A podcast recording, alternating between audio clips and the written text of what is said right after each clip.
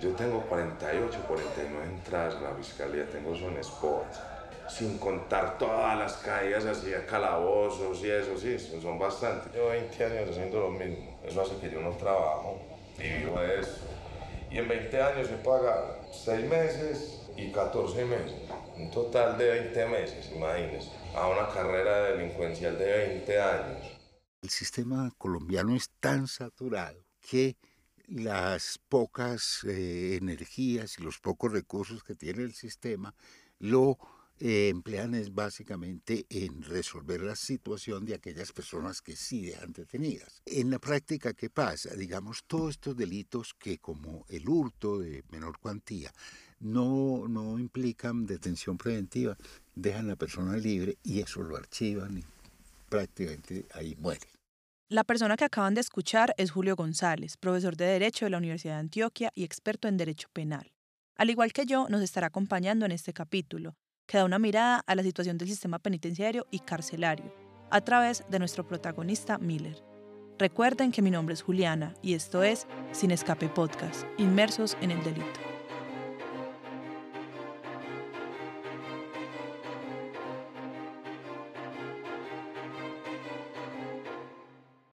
Para Miller, la construcción del respeto hacia la ley se ha ido deformando a medida que han avanzado los años, o quizás nunca se construyó. La policía y la fiscalía han evitado en muchas ocasiones que se ha ingresado y reseñado usando métodos particulares, lo que ha un argumento de peso a su discurso frente a las entidades de contención que no cumplen su deber ser. Como la ley también es tan corrupta, policía es muy corrupta, de antemano ya uno ya les ha ofrecido plata. Ellos llegando y ya uno ya ofreciéndoles, sáquenme de acá y tienen 500, un millón, pero sáquenme de acá. Se deja que uno los empape y ellos van y hablan y resulta que salimos siempre favorecidos. Luego ya nos saca la policía y nos suelta para dar la vuelta y ya se les da la plata. Muchas veces ha salido así. Sí. Pagándole a policía. Pagándole a la policía. La gran mayoría de veces se sale así. Es un alberezo. Entonces imagínate que se espera uno de la ley entonces, ¿qué respeto le va a tener uno que a una autoridad de qué? Yo tuve una vez, una vez un fiscal que después de, de, de, hacerme una audiencia, todo, la fiscal me buscó y me empezó a comprar mercancía. ¿Usted lo puede creer? La posibilidad de ser judicializado es un riesgo latente cada vez que Miller entra a un almacén a robar, a pesar de que a lo largo de los años se ha vuelto todo un experto en hacer trucos para evadir la ley y transar con esta. El sistema lo ha encontrado de frente, no una vez, sino más de 50 veces. No, cuando ya usted está dentro de una URI, ya no lo saca, mejor dicho, nadie, porque ya usted va con el denuncio, eh, obviamente lo cogieron en el almacén, ya usted con el denuncio, y allá ya no lo saca nadie, tiene que esperar que le hagan la, audiencia, eh, todo, la imputación, todo ya al otro día lo sueltan, sí, porque como, son, como les dije es un delito de menor cuantía, entonces al otro día te sueltan.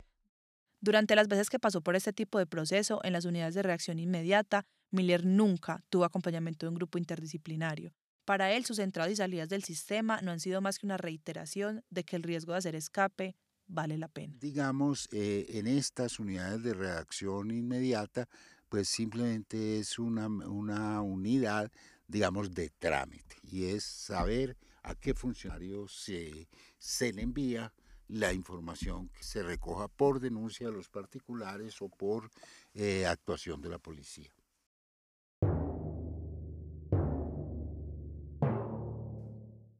Un día de agosto cualquiera, Miller salió a hacer escape, pero la tarde no fue normal, algo no salió según sus planes. Mientras sacaba los artículos robados, el vigilante los detuvo y tomó los artículos que llevaban en la aviónica. La aviónica es una bolsa hecha en aluminio que se mete dentro del bolso para aislar los sensores que hacen un fuerte pitido al salir de un almacén. Los de seguridad llamaron a la policía y empezó el procedimiento rutinario. La diferencia fue que esta vez, al día siguiente, no estaba en su casa, sentado, sino en la cárcel de Bellavista, condenado a seis meses de prisión intramural. Vea, cuando me sacaron en la parca del sótano de la Alpujarra, estaba Tatiana parada al lado derecho cuando iba saliendo, al lado derecho con mi hermano. Yo la vi y eso me partió el alma, o sea, yo la vi a ella en un llanto y eso mismo me quebró. Y ella me decía, niñas, las niñas, las niñas, las niñas. Eso, eso sí me partió, eso fue lo que más me, me dolió en el momento, pues, que dice usted, uy, manica.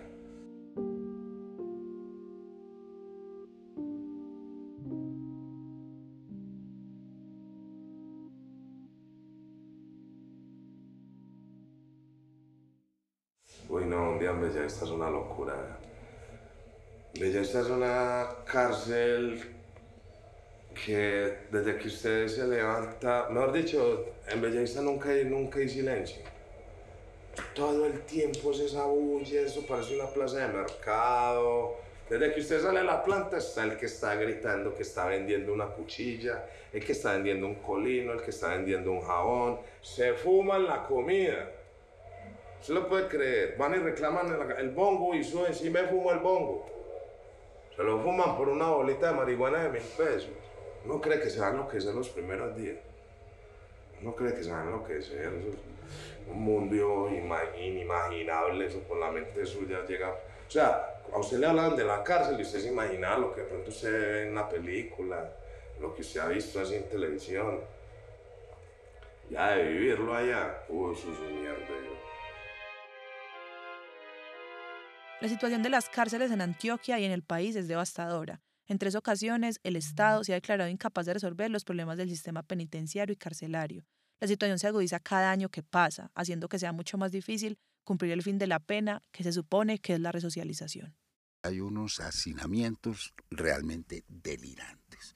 Casi todas las cárceles tienen una sobrepoblación que en muchos casos eh, sobrepasa el 100% y aún más de su capacidad. Por otro lado, pues la política eh, del Estado colombiano en los últimos años ha sido una política que tiende a aumentar esa población carcelaria a través básicamente de dos mecanismos, y es crear nuevos delitos y aumentar la pena de los existentes. ¿Qué sucede con eso?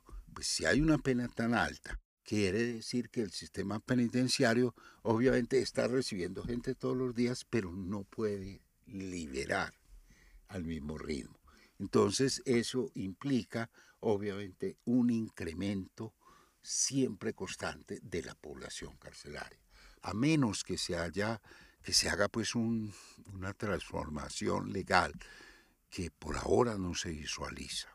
Eh, rebajando penas, eliminando delitos, facilitando formas alternativas de cumplimiento de la pena, como detención domiciliaria, indemnización de víctimas, trabajo comunitario, pues es muy difícil que esa situación mejore en, los próximos años. Yo sería muy pesimista sobre eso. Salgo de aquí en la Alpujarra ese día, eh, llego a la, a la cárcel Bellavista, se abre una puerta azul muy grande, hijo de puta, y mm, sigue el carro muy adentro, llega uno a una parte donde es como una jaula, donde hay muchos trabajadores del IMPEC, donde mejor dicho lo empelotan a usted, un poco le palpan hasta lo que no tienen que palpar, eh, le toman todas las huellas, todos los datos, y luego le preguntan a dónde vive, eh, luego de ahí ya lo pasan a uno a una parte que le dicen el bodegón. El bodegón es una pieza donde esperamos todos que nos den patio, porque en Belleza todos los días se hace una junta de patio de los comandantes del IMPED, porque usted sabe que, por decir algo, los de Castilla tienen un patio, los de Manrique tienen otro, los de Laurel, así, o sea, está el patio de la policía, está el patio de los funcionarios públicos, está el patio de los enfermos y de los gays, ¿sí me entienden? Entonces, listo, muchas veces esa junta no la hacen diario, sino que la hacen cada 15, 20, un mes, todo depende de cómo usted esté de buenas. Eso dura usted ahí me tiene bodegón, eh, durmiendo usted como, como un cigarrillo, como salchichas, todo es un hacinamiento total. Eh, donde usted llega, usted tiene que hacerse respetar, porque donde llega ya le quieren quedar con todo, que esos zapatos para mí, que esa cama, entonces pelee, marica, porque si no pelea, eso hasta el oculano maricas, ¿sí me entiende? La Junta de Funcionarios del IMPEC le preguntó a Miller de qué barrio venía. Él comentó que los de por su casa son de Pedregal y efectivamente allí fue asignado. Le dicen el tren, cuando ya todos los que vamos para el patio, eh, nos sacan ya del bodegón y nos llevan al patio. Ya esperamos abajo en el patio, que es una planta de cuatro pisos, eh, y se espera abajo en el patio, que es una patio, un patio con una cancha de fútbol y comederos y eso. Y que bajen de cada cel, de cada pasillo, o sea, cada patio se compone de pasillos, ¿sí? Y cada pasillo tiene, es como un barrio, ¿sí me entendés? Eh, los de Pedregal, los de Robledo, entonces uno es esperando que baje alguien conocido. Ah, sí, ese va para arriba, listo. Entonces ya recoge las cosas suyas y hágale para arriba. Ya llega usted al, pasillo y ya le asignan dónde va a dormir. Usted va a pagar tanto cada ocho días por dormir ahí, ¿sí? Porque tiene que pagar. Y si no tiene para pagar, duerme en el pasillo, donde todo el mundo pasa por encima de usted. ¿Y cuánto te valía dormir? En ese tiempo eran 50 mil pesos semanales la dormía. Y era el año 2014. Eh, si quería televisor, valía 30 mil semanal. Si quería parabólica, eran 12 mil semanal. Si quería ventilador, eran 30 mil semanal. Si quería dormir en un colchón muy, muy, muy bueno, te valía 150 o 200 mil pesos. Para Miller, estar en la cárcel empieza a significar una sola palabra, sobrevivir. se trata de saber vivir, de saberle hacer plata dentro de la cárcel también. Entonces ya aprendí yo como al mes de llevar allá, aprendí que cada vez que usted iba al bongo, muchos se fumaban la carne, o sea, cambiaban la carne que le daban usted el bongo por un cigarrillo. Cambiaban el expendio del IMPEC, me vendían los cigarrillos me ponían, en ese tiempo me ponían 100 mil pesos. Y el comandante está autorizado y no puede entregarle usted tres paquetes de cigarrillo y ya. A mí me entregaban tres pacas de 12 en 60 mil y él se queda con los 40 mil. A mí me interesaban los cigarrillos, sí. Y ya yo mandaba a los pelados a cambiar y ya mandé a comprar un electrodo, que es un alambre, compré un adobe, una parrilla, compré dos sartenes. Y entonces ya mandaba a cambiar las arepas al desayuno y los huevos allá quedan son duros, ¿sí? Ella pelaba los huevos duros y los fines de semana de las visitas mías me llevaban unas bolsas de hogado y me llevaban salsas de todas, ¿entiendes?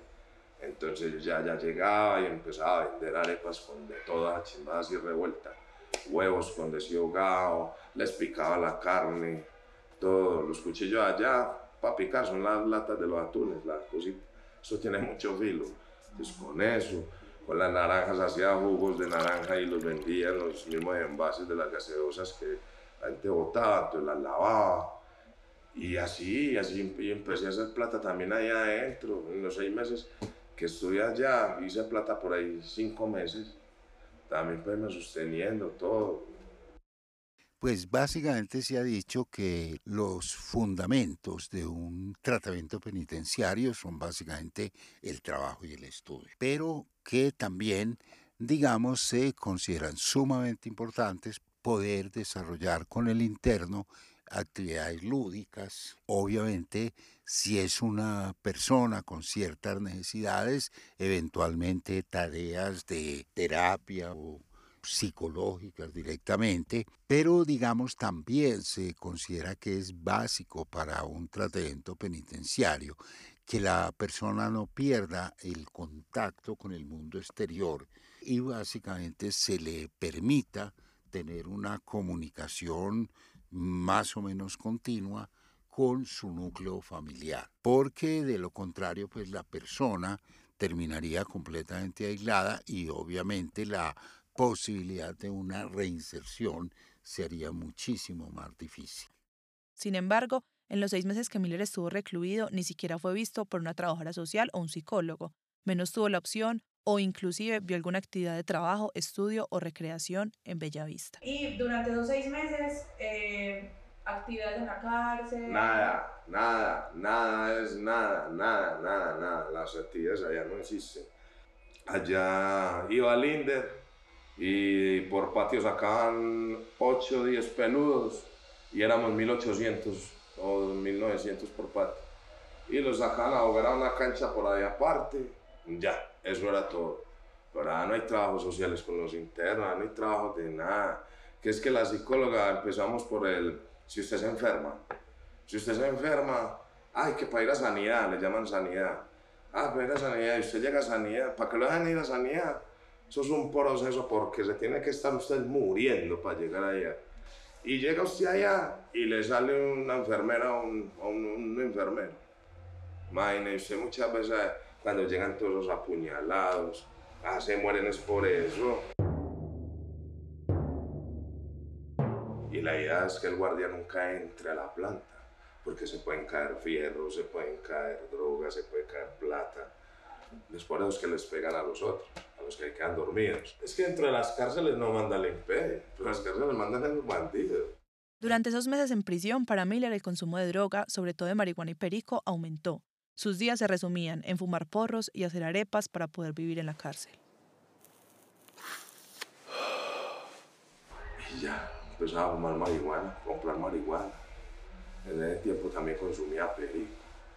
Entonces ya era tan buen cliente que ya no manejaba la tarjeta del pasillo, sino la tarjeta de la casa. Porque yo pagaba cuentas muy grandes. ¿Sí me entiendes? Mi abuela me mandaba 400 mil pesos semanales, los sábados. No más, y con eso me alcanzaba. Y fuera de eso yo me ganaba como 500 mil pesos allá con las arepas y todo eso. Pero es que allá vendían unos gramos de perico a 5 mil pesos. Allá un creepycito, si era creepy, creepy, valía 6 mil pesos. Entonces me, me gané la confianza de esa gente de ahí arriba, porque acababa con el vicio del pasillo. Para Miller, el paso por la cárcel terminó agudizando su situación frente a la ilegalidad. El intento por empezar un proceso de resocialización no se generó por parte del Estado, y su reacción ante esto fue la reincidencia, que ocurre inclusive hasta el día de hoy. Es más, el día que me llegó la libertad yo no pensé, no me la estaba esperando. ¡Ey, ey, empaque que se va, que se va! Me dice el parlante, le dicen los parlantes, los que llevan toda la razón. Pero Miller, empaque que se va, se va. Y yo, uy, ¿cómo así? ¿En serio? ¿Lo estás chimbeando? No, te vas, madre. Me mostró la hoja, claro, libertad inmediata, me voy. Me dieron domiciliaria.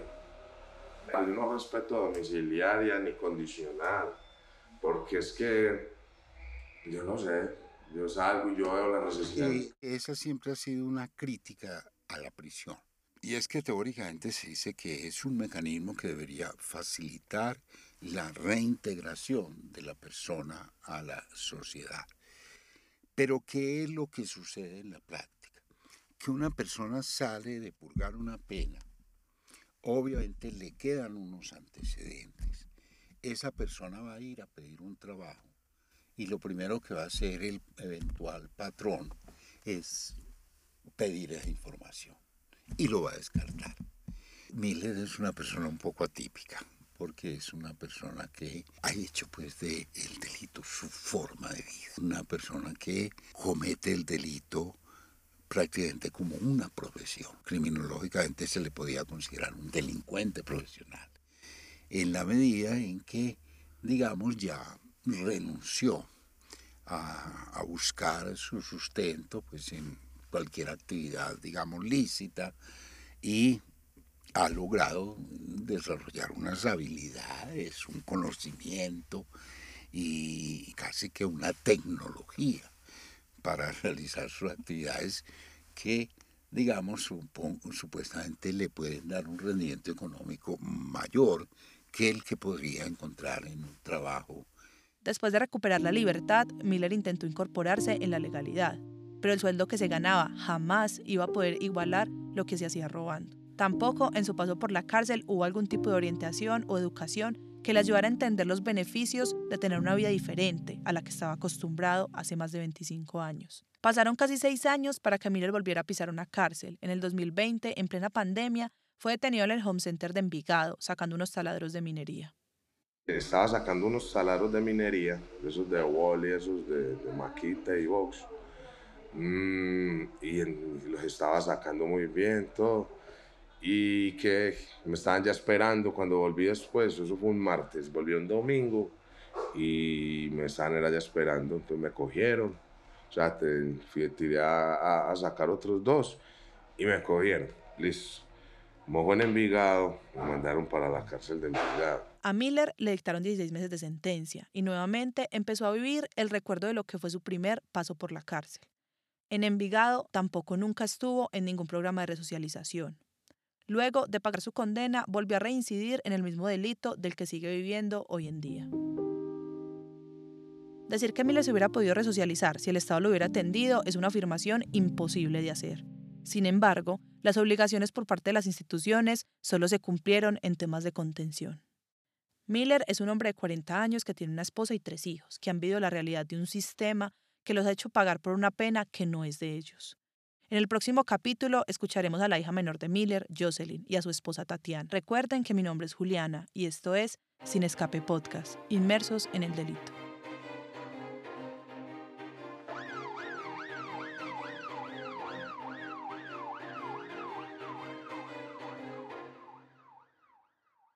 Este podcast fue producido y realizado por Juliana Willes, con la edición de Jimena Forero, el diseño sonoro y la musicalización de María Fernanda Heredia, y con el apoyo y acompañamiento constante de Antonia Bedoya.